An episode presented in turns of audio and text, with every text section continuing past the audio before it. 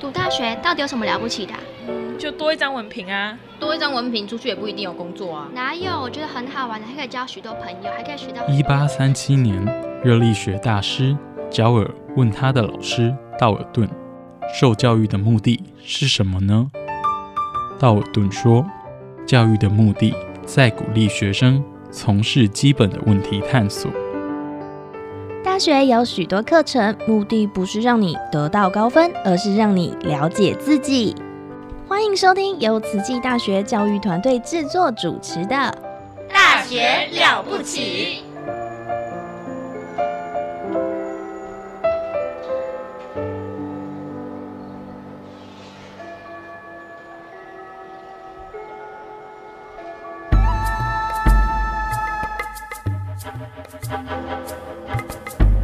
大学之道，守谦之道。十年树木，百年树人，传道授业，济世爱人，热情永不退。邀你空中来相会。您现在收听的是优质好节目《大学之道》。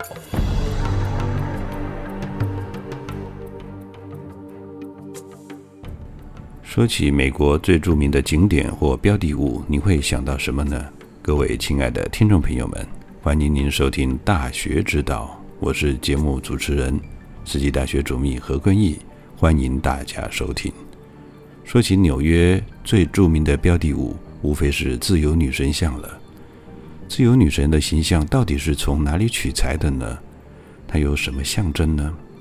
大家是否留意到自由女神的头上戴着冠冕，右手高举着火炬，左手拿着一本书？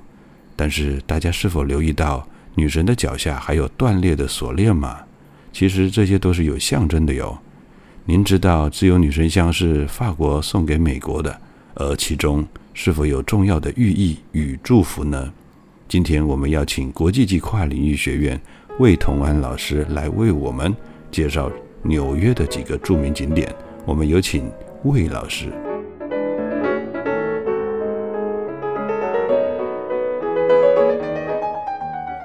大家好，我是魏同安。我这学期在英美系教大二写作和大三写作，很高兴今天能与大家在空中相会。今天要和大家介绍，呃，美国纽约市几个著名的景点。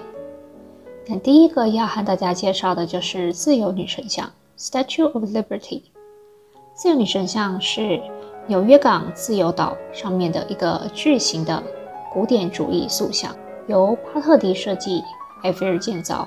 在一八八六年十月二十八号落成。自由女神像是法国人民送给美国人民的礼物。那塑像人物是一个身穿长袍的女子，代表罗马神话中的自主神。她右手高举火炬，左手的册子上用罗马数字写美国独立宣言签署的日期，也就是一七七六年四七月四号。脚下还有断裂的锁链。那这座塑像是自由和美国的象征，也是对外来移民的欢迎的信号。雕塑家巴特迪早期的制作模型都中都有类似的概念，他的塑像都是新古典主义风格，都代表着自由的女性人物，也都是身穿罗马女神中中常见的礼服或斗篷。那么他们的右手呢？呃，他们的手都会举着火炬。啊，高高的把火炬举起来。那这些塑像的脸部呢，都是根据巴特迪的母亲夏洛特所设计的。巴特迪在设计上做了很多种修改。他曾经考虑让自由女神手持一节打断的铁链，但后来想到这样子在美国内战后的背景下，可能会容易造成不和。那修改后的设计将断掉的铁链。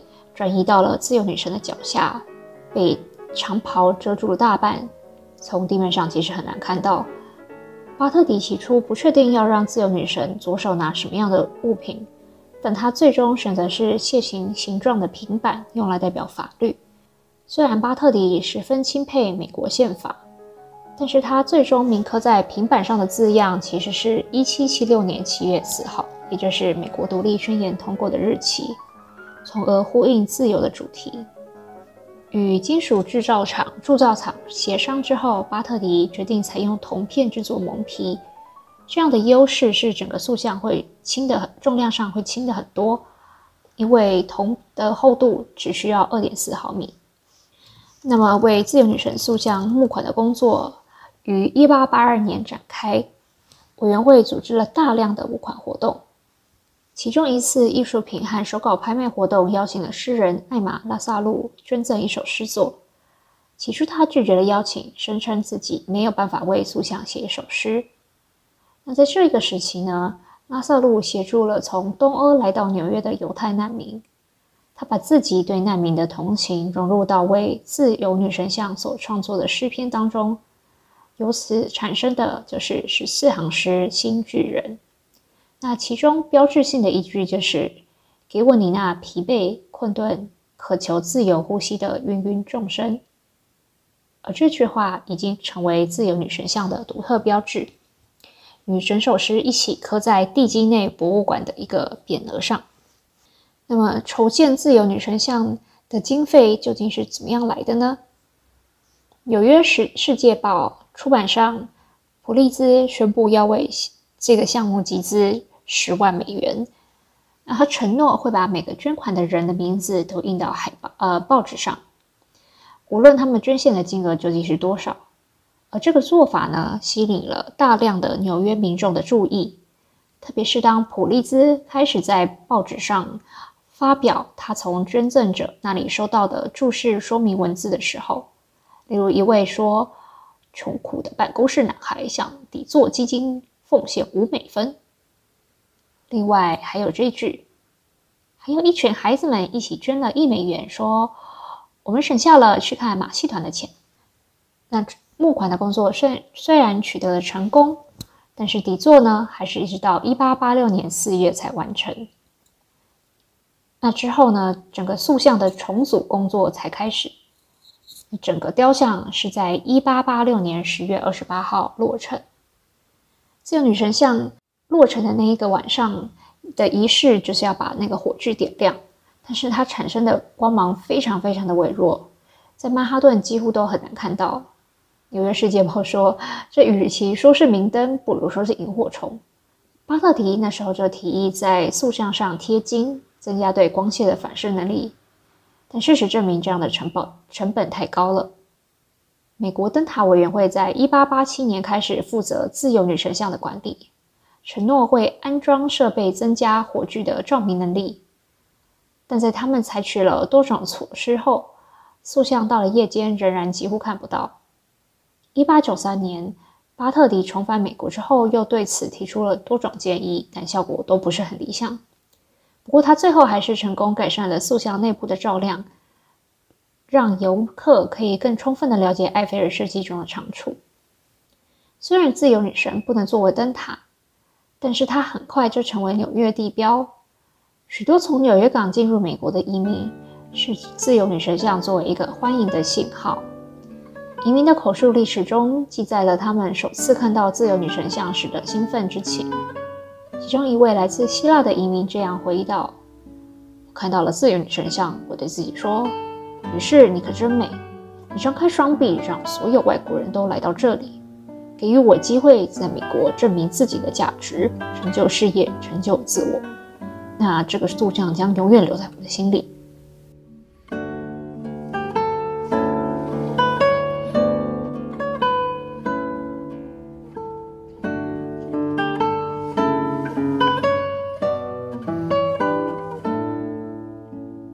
哇哦，原来自由女神像有这样的由来啊！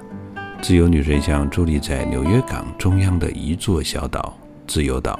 旅客在炮台公园搭乘渡轮可以前往自由岛。说起自由女神像，其实大家应该都很熟悉。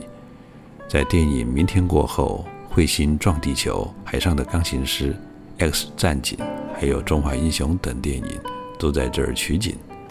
最是经典的就是铁达尼号。大家记得，Rose 一行人侥幸地在船难中存活下来，抵达美国的时候，Rose 在雨中仰望着自由女神像，这一幕最是经典。各位亲爱的听众朋友，下一段更精彩，魏老师要为我们导览中央公园和百老汇等热门景点，在寸土寸金的国际型大都市纽约，为什么需要一个这么大的中央公园？中央公园究竟有多大？其实我们对中央公园一点都不陌生哦。请让我们来听听慈济大学国际及跨领域学院魏同安老师来为我们介绍。魏老师，有请。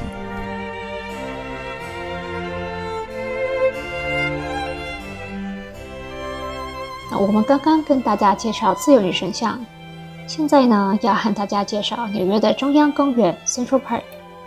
中央公园是曼哈顿岛上一个大型的都会公园。位置呢，介于上东区和上西区之间。中央公园是美国访问量最大的城市公园，也是全球访问量最大的旅游景点之一，每年吸引了四千万人参观。中央公园也是很多电影场景的取景地。中央公园呢，最早是在一八五七年开放，当时的面积是三百一十五公顷。一八五八年。阿姆斯特以草坪计划赢得了扩展公园的设计竞赛。同年，他开始施工，四年开始部分的区域向公众开放。在战争的时候，南北战争的时候，他这个中央公园就向北扩建。而之后，在一八七三年完工。那现在的面积总共有三百四十一公顷。长约四公里，宽约零点八公里。为什么会有中央公园呢？中央公园本来不属于1811年纽约市规划的一部分。然而，在1821年到1855年之间，纽约市的人口增长了四倍。随着城市扩展，很多人选择到一些比较开放的空间居住。主这些地方主要是墓地。以避开嘈杂和混乱的生活。不久，当时的《纽约邮报》，呃，就现在的《纽约邮报》，当时叫做《Evening Post》的编辑布莱恩特表示，纽约需要一个大型的公园。一八四四年，美国第一个景观建筑师唐宁也主张了纽约市需要个公园。很多有影响力的纽约人也认为。纽约需要一个可以露天驾驶的地方，就像巴黎的布洛涅森林和伦敦的海德公园。一八五三年，纽约州议会把从五十九街到一零六街的二点八平方公里的这个土地规划成新建公园的地点。在公园的建造之前，原本在那块土地上面居住的居民需要被迁走。他们多半是贫穷的非洲裔美国人、德国或爱尔兰移民。他们居住在比较小的村庄，例如塞内卡村。在1857年公共用地征收法案下，他们的土地就被收回了。在1860年至1873年之间，从纽泽西州有超过一万四千立方公尺的表土被运送过来。作为支撑树木和各种植物的素材。最后，中央公园在一八七三年正式完工，但随着公园的完成，很快就陷入衰落。这其中的一个主要原因，是因为卡穆尼协会的漠不关心。坦慕尼协会是纽约当时最具影响力的政治机构，在二十世纪初。中央公园就面对着各种的新问题。当时汽车已经发明了，并并变得越来越普及。汽车带来了污染的问题，公众的心态也有所改变。公园不再是用作散步和野餐，也主要作为运动或其他娱乐活动。一九三四年，当共和党的瓜迪亚被选为纽约市市长后，这一切终于改变了。他联合了当时五个和公园有关的部门，并派摩西斯负责整顿公园。在一年之间，摩西斯除了整顿中央公园以外，也顺道清理纽约市的其他公园。他重新种植了草坪和花卉，移居了移除了枯萎的树木，墙壁重新喷砂和维修桥梁等。公园也被重新设计和建造。草坪的规划的目的是要打造一个田园的景色，因为摩西斯认为公园应该做消遣用途，于是他把两个计划结合在一起，也就是这个公园将会有十九个游乐场、十二个球场跟手球场。在罗斯福新政中，摩西斯得到一笔奖金，呃，一笔资金，并获得公众的捐款。使中央公园再次热闹了起来。从一九七零年开始，中央公园就成为各种大小规模活动举办的地点，包括政治集会、示威活动、庆祝活动以及大型的音乐会等等。讲完了中央公园的历史，要来跟大家介绍一些中央公园内的景点。在这个看似天然的公园，其实景观上有经过精心的营造。中央公园内有数个人工湖、漫长的步行道路、两个滑冰场、一个野生动物保护区，还有多处的草地供体育爱好者使用，以及儿童游乐场。由于这个地方吸引候鸟前来，这里也是观鸟的好去处。这个公园呢，还有长达十公里的环园道路，深受慢跑者、骑自行车的人以及溜冰者的喜爱。尤其是在周末以及晚上七点以后禁止汽车通行的时候，那夏天的时候会有许多游客在草地上做日光浴。大家可以搭乘付费观光马车来逛中央公园，一辆马车可以搭乘四个人。在大军团广场里面有一个少见的金黄雕像，这个雕像落成于一九一六年，是为了纪念南北战争而树立的。前方是常见到的胜利女神，后方则是 William T. Sherman 将军的雕像。草莓园纪念的是举世闻名的披头士约翰·兰农，而他遭到射杀的地点是在公寓前。中央公园里面有几个剧场，像是瑞典小屋和露天的德拉科剧场。在德拉科剧场，夏天会演出莎士比亚的戏剧。在利神城堡是一个。小型的石造城堡是中央公园最高的地方，可以从高处欣赏漂亮的乌龟池塘。不过它只开到开放到下午五点。中央公园内有几个著名的雕像，像是《爱丽丝梦游仙境》、安徒生、莎士比亚和贝多芬等等雕像。中央公园还可以划船，船屋不仅可以租船，也提供用餐。贝塞斯大平台和喷泉上面。的青铜雕像则象征着和平和健康。最后要跟大家介绍哥伦布圆环，是这个圆环是以哥伦布为名，在一九零五年落成，坐落在百老汇中央公园西边和五十九街以及第八大道的交叉口，就在中央公园的西南侧。那重点是，任何离纽约市的距离都以此点为作为标准。哇哦，原来中央公园这么壮观啊！刚刚听魏老师说是三百四十一公顷，哦，这到底是一个怎么样的空间概念呢？我们知道台北大安森林公园吧？大安森林公园大约是二十六公顷，我们用这个来打比方，美国纽约的中央公园大约是十三座大安森林公园这么大。可能有些听众朋友没有去过美国，或者是还没去过，嗯，中央公园。且听我来唤醒大家的记忆。嗯，大家看过电影《蒂凡尼的早餐》吗？由奥黛丽·赫本，啊，一九六一年主演的，啊，她扮演的女主角霍利，啊，在美国的故事，向观众们展现了一个追求虚荣与美好的年轻女孩的成长过程。而梦想成为名作家的男主角保罗，就是在可行演奏台旁边听说了霍利的过往。这儿就是中央公园。当然还有著名的电影《博物馆惊魂夜》《大湖》《复仇者联盟》。记得在电影的最后，所有主要的人物齐聚在贝塞斯达露台和喷泉旁边的场景吗？这儿就是中央公园中部七十二街附近。还有《魔法奇缘》，当然还有《蜘蛛人三》。嗯，Peter Parker 跟 Mary Jane 啊，在电影里头演绎了全片感情线中最最最关键的一幕，就是在。拱桥上，这儿也是中央公园的著名景点。各位亲爱的听众朋友，下一段更精彩，魏老师要为我们导览百老汇的热门景点，欢迎继续收听。刚刚跟大家介绍中央公园，现在要跟大家介绍时代广场和百老汇。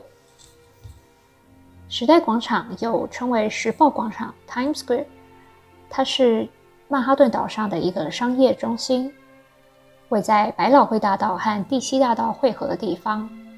范围呢，则由西四十二街延伸至西四十七街。时报广场或时代广场的名称。源自于《纽约时报》（New York Times） 早期在此设立的总部大楼。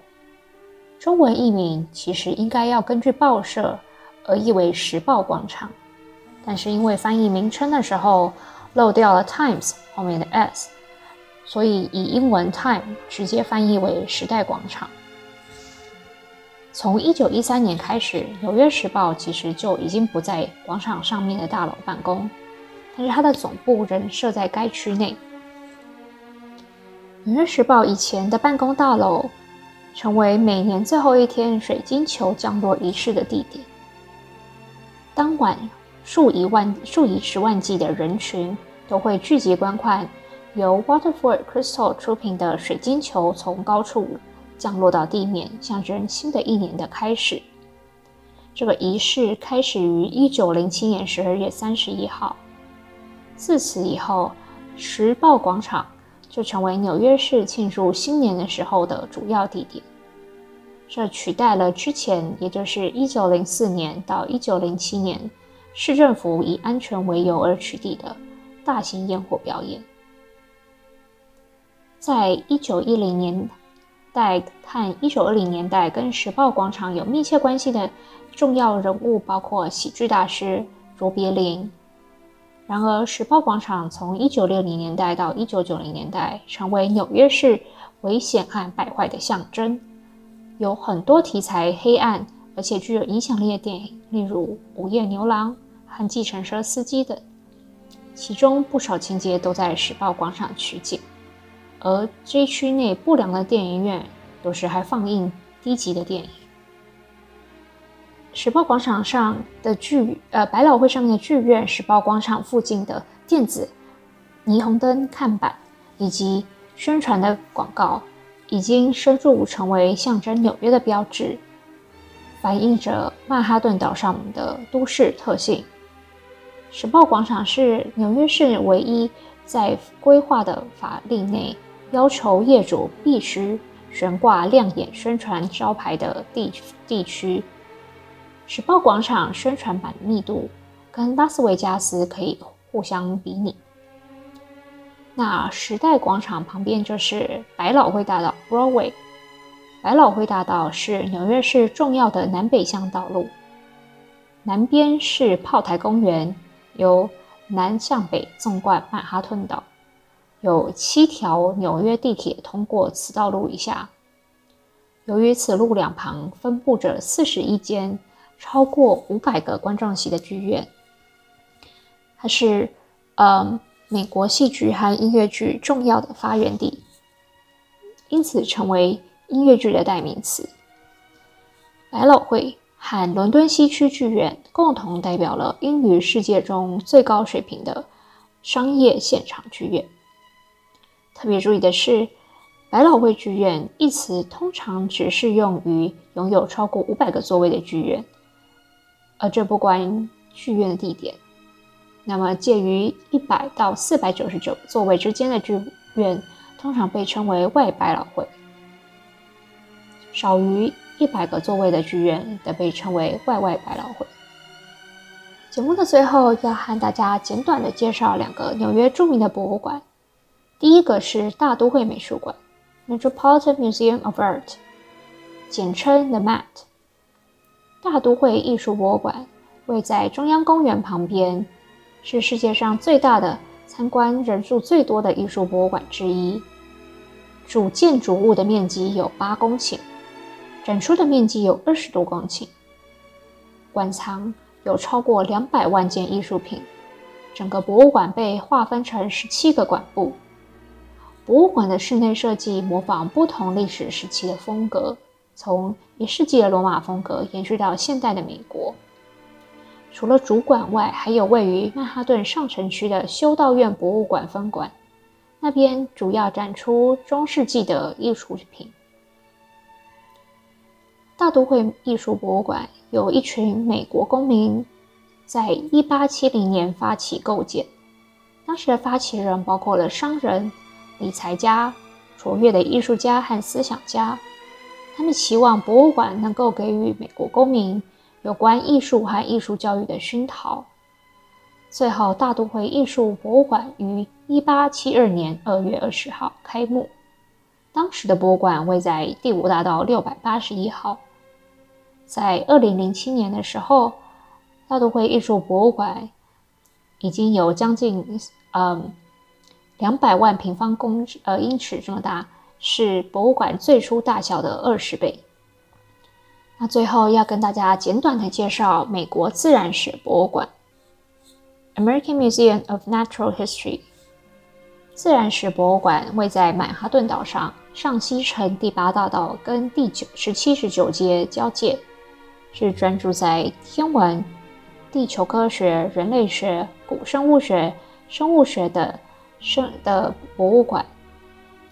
自然史博物馆建馆在一八六九年。这个主要的收藏项目包括各大洲的哺乳类动物以及人类学的馆藏，其中人类起源馆是全美唯一这个领域的专项展览，展示了人类进化中的各种阶段。除了展览展品外，这个博物馆还有各种培养中学生探索科学的教育活动以及教师培训。自然史博物馆是世界上浏览人数最多的博物馆之一。二零一零年的时候，有超过五百万人参观过这个博物馆。电影《博物馆惊魂夜》（Night at the Museum） 剧情就是在描述一个在自然史博物馆工作的一个警卫，他负责夜间的班，那发现博物馆里面的呃埃及工艺品、木乃伊等等，都会神奇的在。呃，夜晚活了起来。那今天跟大家介绍几个纽约著名的景点，希望大家会喜欢。如果大家有机会去纽约玩，不要忘记要造访这些景点哦。